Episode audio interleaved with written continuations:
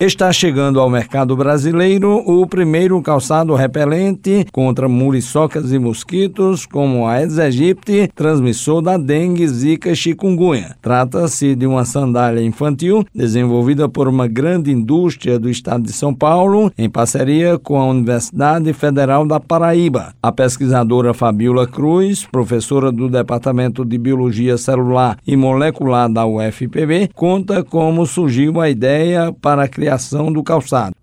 Empresa calçadista nos procurou há um tempo atrás por meio de um outro projeto que nós desenvolvemos, que foi do inseticida à base do sisal, que teve uma grande repercussão na mídia. Então a empresa já estava com esse projeto deles em andamento de produzir esse calçado repelente, mas eles não estavam conseguindo avançar muito. E aí procuraram a universidade para que a gente entrasse no projeto e viabilizasse a chegada da sandália ao mercado. A pesquisadora afirma que os produtos utilizados para repelir os insetos são totalmente inofensivos à saúde humana. A sandália repelente utiliza não o sisal, mas óleos essenciais de plantas aromáticas, totalmente seguro, não é tóxico, para produzir esse dispositivo repelente que é acoplado à sandália. Sandália com essa característica repelente tem essa vantagem de ser uma ferramenta a mais para os pais protegerem os seus filhos. Uma das participantes do projeto do calçado repelente é a mestranda em biotecnologia Louise Guimarães. Ela afirma que o contato com a indústria calçadista trouxe um conhecimento a mais para a sua carreira profissional profissional. Eu já participei de outros projetos também que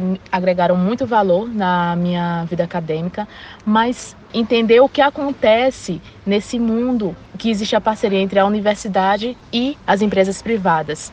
Então foi outra realidade que eu adorei muito. Os nossos testes eles são feitos baseados nas metodologias que estão disponíveis na OMS e é algo que é muito enriquecedor estar fazendo parte desse projeto, que é um projeto muito importante para a minha vida acadêmica. Os produtos para o repelente são processados no Laboratório de Biologia Aplicada a Parasitas e Vetores do Centro de Biotecnologia da UFPB. Juarez Diniz para a Rádio Tabajara, uma emissora da EPC, empresa paraibana de comunicação.